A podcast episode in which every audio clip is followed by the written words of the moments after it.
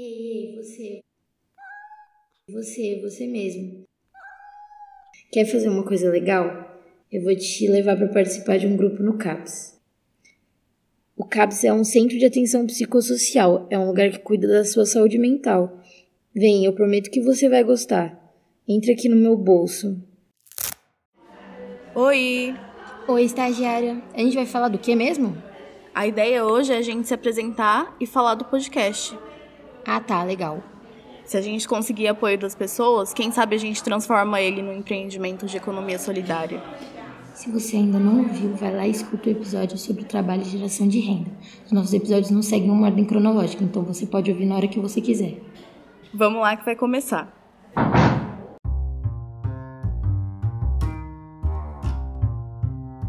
Oi, pessoal.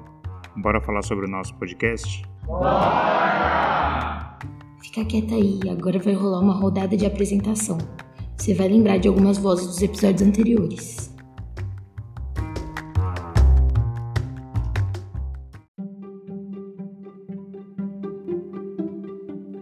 Olá, meu nome é Tonica e aproximadamente cinco anos faço tratamento no CAPS. É, durante muito tempo eu não aceitei o fato de estar doente por uma série de preconceitos, alguns meus, alguns dos outros. O meu sofrimento provavelmente é o sofrimento de algumas outras pessoas. Eu sou jovem porque estou há pouco tempo nesse serviço e agora estou tendo um novo olhar sobre a saúde mental. Eu sou paulistano porque eu amo essa cidade aqui onde eu nasci. Bom, eu vim parar no CAPS porque eu tenho uma doença chamada TAB, transtorno afetivo bipolar. Eu sou estudante, estou participando pela primeira vez do podcast, aprendendo muito mais sobre a psiquiatria e sobre a vida. A Ana é uma pessoa que quer ter voz, uma pessoa que é feliz, só que ela precisa ser, ela precisa ser aceita ela precisa muito da aprovação dos outros para tentar ser feliz, assim. Desde a minha infância que eu tive problema com. Passei pela uma situação de preconceito, aí eu comecei a adquirir essa insegurança e fui levando para minha vida adulta. Eu sou Nuvem, eu sou formado em filosofia, atualmente estou fazendo uma pós-graduação em psicanálise clínica. Sou autista e bipolar. Oi, eu sou a Sol. Eu gosto muito de artes em geral, gosto muito de música e gosto muito de desenho. Eu sou diagnosticada com borderline. Meu nome é Ciclista, eu sou psiquiatra, trabalho aqui no CAPS há, há uns quatro anos. Comecei nesse grupo informativo há uns dois anos, mais ou menos, e foi a partir do grupo informativo que surgiu a ideia de construir esse podcast. Eu sou estagiária, estagiária de psicologia, e por pouco tempo, porque estou saindo, vou me formar. Eu entrei aqui sem ter ideia de, de o que era um CAPES, mas conforme eu fui convivendo, conhecendo os pacientes, a equipe, eu fui me apaixonando pela ideia do que é um CAPES, enfim.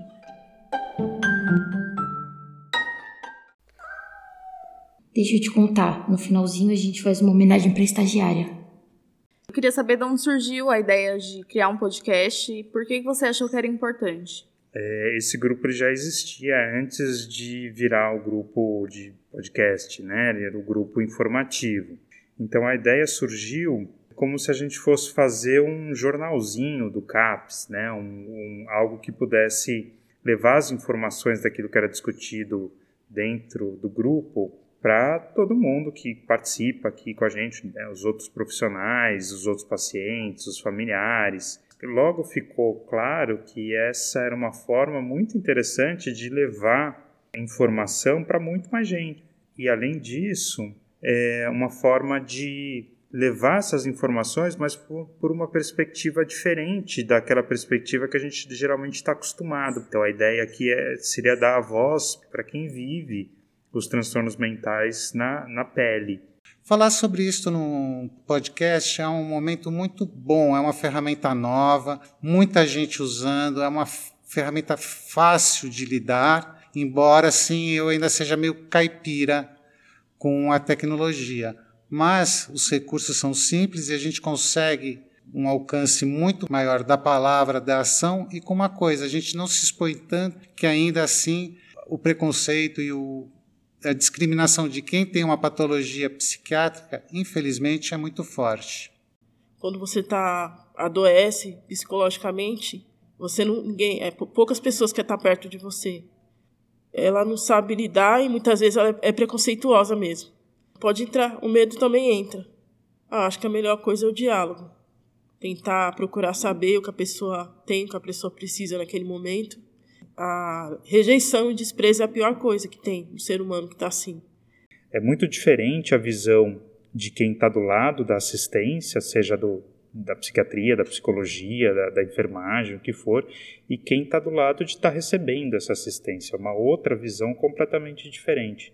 Na minha opinião, protagonismo, autonomia de quem está recebendo essa assistência é algo que precisa ser sempre valorizado. Então, acho que aqui é um espaço para a gente construir esse diálogo, né, para que a gente consiga ter uma, uma visão mais completa do que, que é cuidado em saúde mental. Eu queria comentar sobre a fala do ciclista, que me lembrou é, o início da, da luta antimanicomial, né? Em que os profissionais e a família falava muito daquela pessoa que tinha o transtorno, mas que aquela pessoa não, não tinha muito lugar de fala para falar sobre aquilo que ela passava, aquilo que que ela sofria.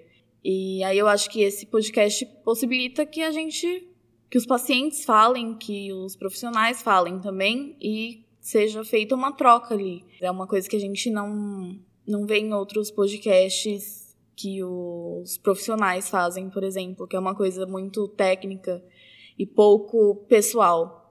Shhh, presta atenção no que a estagiária está falando. As pessoas que têm um transtorno mental não são vistas como pessoas, eu acho. Pouco se enxerga como pessoa, muito se enxerga como sintoma. O ser que tem alucinação, o ser que quer se matar, o ser que. Enfim, e com isso, eu acho que tem também a negação dos direitos. É, alguém que não tem acesso aos lugares, alguém que não tem autonomia, que não pode decidir por si própria. Eu acho que quando se é tratado assim desde de sempre, desde que se descobre um, um transtorno, a pessoa meio que vai se, se apagando, né? Vai se vai aceitando que não é alguém que merece ser tratada como uma pessoa com direitos, uma pessoa que tem voz e que, que pode decidir por si própria. E quando a gente teve a oportunidade de registrar as nossas, os nossos momentos aqui e as nossas experiências, a nossa vivência em relação ao CAPS e ao que diz respeito ao CAPS, eu achei uma ideia muito legal. E cá estamos.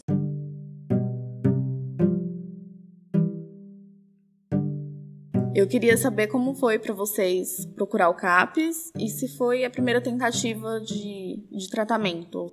Desde que eu tinha uns 7 ou 8 anos, eu a minha mãe me leva para procurar ajuda em vários tipos de terapeutas e psicólogos diferentes, e eu sempre tive muita dificuldade em me adaptar com os métodos ou com as pessoas.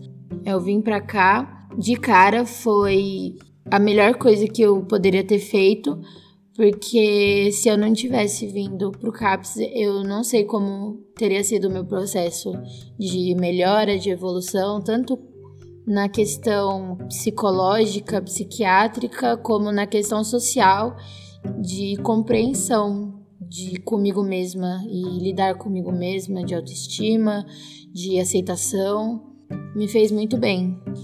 Eu faço acompanhamento terapêutico desde que eu sou criança.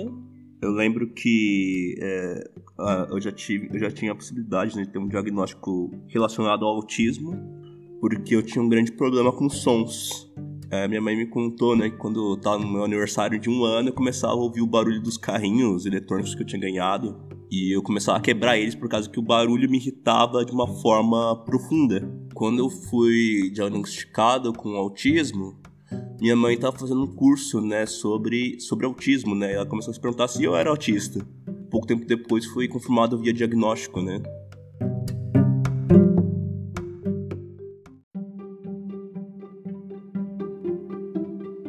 Em 2018 eu iniciei meu tratamento aqui no CAPS.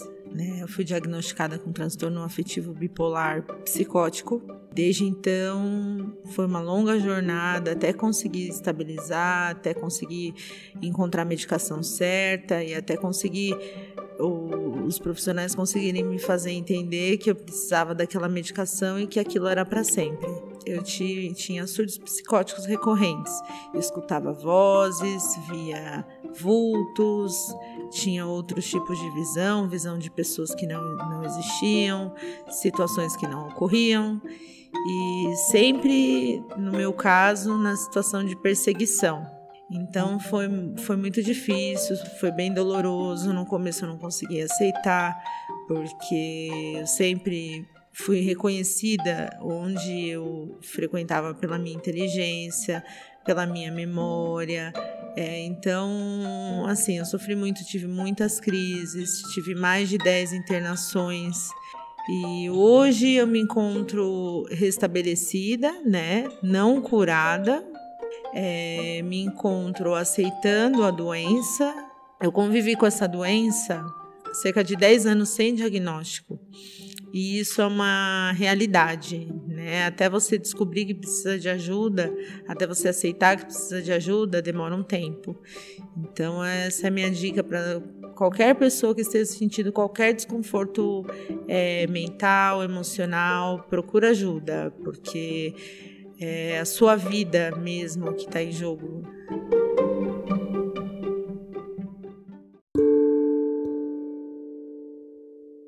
A minha trajetória aqui no CAPS, assim, já veio desde 2010. É, mais ou menos em 2018, eu tive uma melhora. Só que daí depois, é, conforme foi passando o tempo, aí eu comecei a trabalhar, né? Eles me deram alta, eu voltei para o mercado de trabalho. Consegui trabalhar numa lavanderia, oito meses. Só que aí começou, sempre vem, é, começa a vir as crises. Quando passa, é, como eu já tenho uma formação, é, eu sou formada em serviço social, aí eu fico, é, eu sou muito frustrada. Eu, fico, eu, eu, me cobro demais, né? E me culpo muito por isso. Aí sempre que eu arrumo um emprego abaixo disso, aí quando chega na, quando passa da experiência, passa algum tempo de serviço, Aí começa a vir as cobranças na minha cabeça. Eu começo a me, ficar com a autoestima baixa, me sentir para baixo, né? Me sentir mal. Aí vem as crises de ansiedade. Aí eu já não, eu já não consigo trabalhar direito mais. E aí assim foi indo minha vida. Eu fui passando em outros empregos. Fiquei um tempo na pandemia, desempregada, vendendo bolo de porta em porta. E hoje eu estou aqui de novo no CAPS.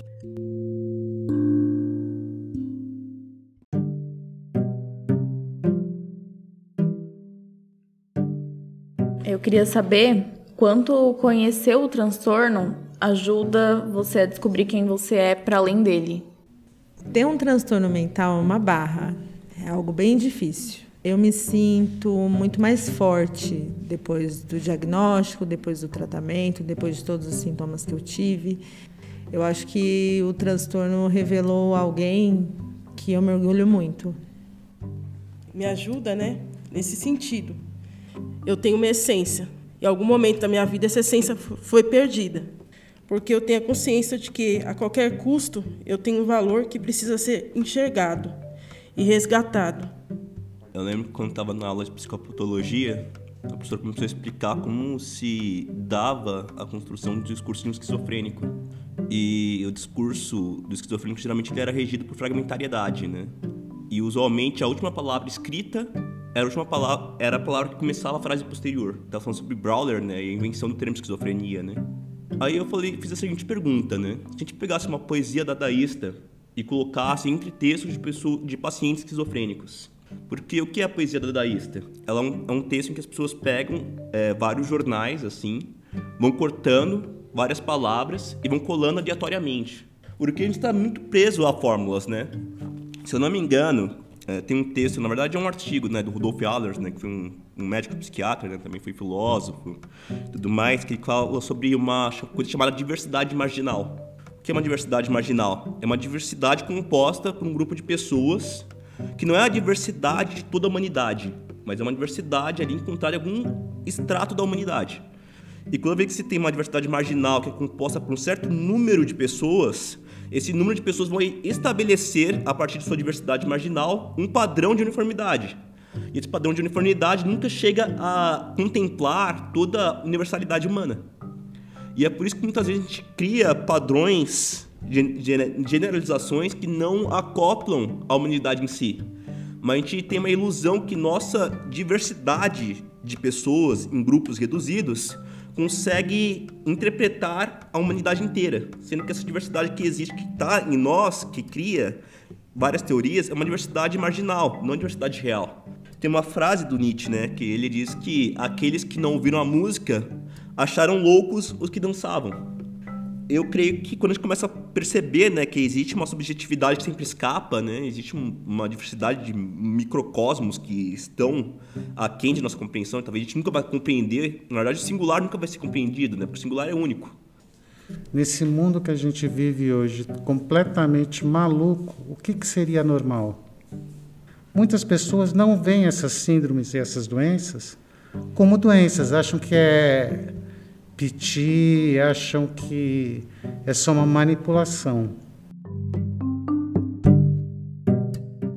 Ouvindo vocês falarem, eu fiquei pensando que essa pergunta tem dois aspectos diferentes, né? Talvez duas dimensões de como o transtorno mental pode definir ou interferir na identidade de, de cada um. Tem a questão dos próprios sintomas que acabam influenciando o hiperfoco, no caso do nuvem, as oscilações de humor, no caso da tonica, ou a, a hipersensibilidade à opinião dos outros, no caso da Anne.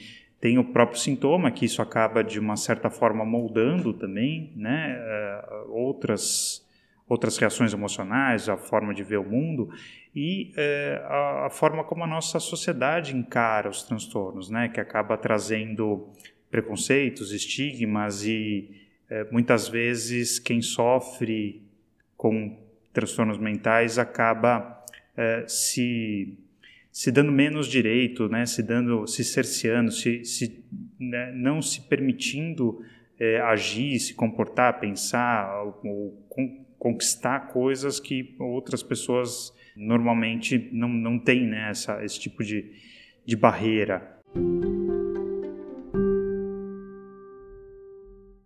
Por que vocês acham importante trazer o ouvinte para o grupo? Para que ele conheça a gente e para que ele saiba que é possível ter uma vida normal. Primeiro, ele somar com as pessoas que têm a patologia, a doença e poder ajudar. E outra que muitas vezes a gente tem problemas ou tem amigos que têm problemas e transtornos e a gente pensa que é normal. Então, quando a gente mais informação tiver sobre saúde mental, melhor vai ser para o ouvinte, para o paciente para a população. Oi, gente, eu sou a costureira, estou me apresentando agora. É, eu acredito que é importante trazer o, o ouvinte, porque ainda há muito preconceito com relação à doença mental e disseram para mim há pouco tempo que eu estava vitimizando a minha, a minha condição. Então, cada um sabe o peso da cruz que carrega quando a gente começa a pensar na conscientização da necessidade de ajuda, a gente começa a pensar também em como funciona a própria sociedade. Muitas vezes, numa sociedade que é extremamente competitiva e que muda o tempo todo, a gente tem que toda hora ter uma certa forma de posição, uma certa forma de mostrar poder que você não é fraco para ela, porque aí você conseguir uma certa justificação para entrar no mercado, para conseguir cargos públicos, entre outras coisas toda essa ideia de mostrar poder o tempo todo, era as pessoas nunca, tem, nunca saberem ou demonstrarem que tem fragilidade. E é por isso que a gente necessita de uma conscientização da necessidade de ajuda. Então, creio que a utilidade social é, do podcast é trazer as pessoas para uma certa forma de de, de aconchegamento, né? Uma certa forma de, de demonstrar para elas que elas também são seres falíveis, que são seres humanos, que são seres que precisam de ajuda. Quando a gente estava pensando um pouco, preparando um pouco esse episódio e pensando como a gente ia fazer, montar o episódio, é, eu me deparei com o, o gato risonho da Alice no País das Maravilhas. Tem um momento que o gato vira para Alice e chama ela de maluca. É, a Alice se ofende, né, e fala assim: "Ah, não sou maluca". E ela fala alguma coisa do tipo: Mas eu não quero ver a gente maluca. Oh, não pode evitar? Tudo aqui é maluco.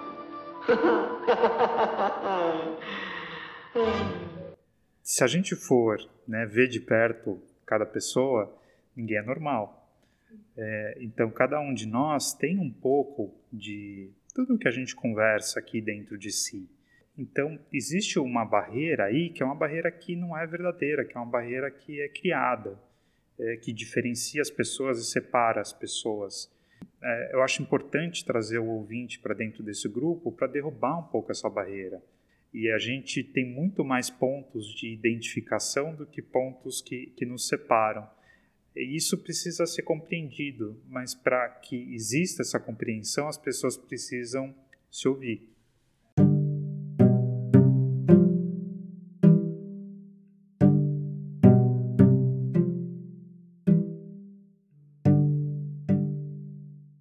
Bom, gente, então é isso. Hoje ficamos por aqui.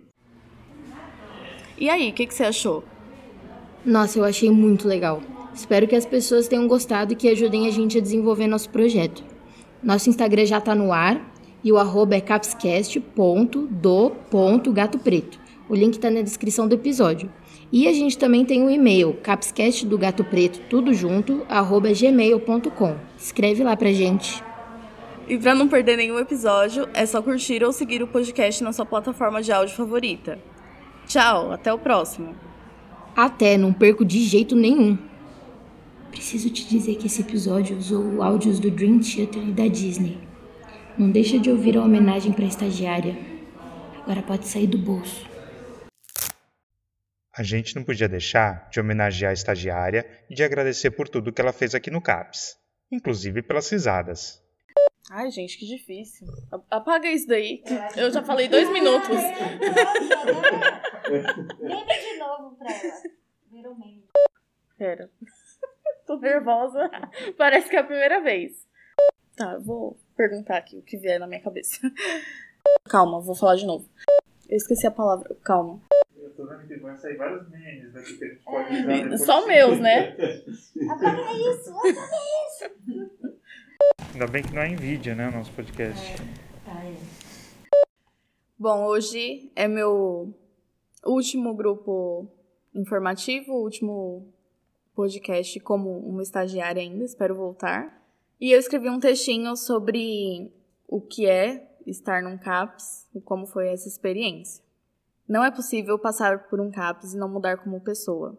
O encontro com o outro proporciona um novo olhar sobre o mundo. Estar num CAPS é ser atravessada por histórias além dos estigmas, por sujeitos além dos diagnósticos. É ser chutada para fora da zona de conforto diariamente. No CAPS, você está de corpo inteiro e de alma, como uma pessoa e não como um personagem de analista de consultório. Aqui é necessário se despir das certezas e descer um degrau, para ouvir o outro sem distinção. É às vezes ouvir um comentário que te desconcerta, não saber o que fazer com ele e precisar descobrir. É saber se reinventar quantas vezes forem necessárias. É estar com os ouvidos abertos e dispostos a ouvir além da psique. É saber rir e chorar junto, e perceber que só se inspira o outro a viver vivendo.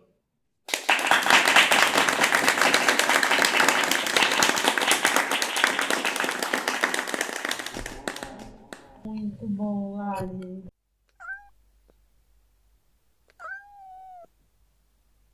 Oh, oh, você é um gato? Mestre gato. Mas eu só queria saber que caminho tomar. Oh, isso depende do lugar Aonde quer ir? Oh, realmente não importa, desde que eu. Então, não importa. Que caminho tomar? Ah.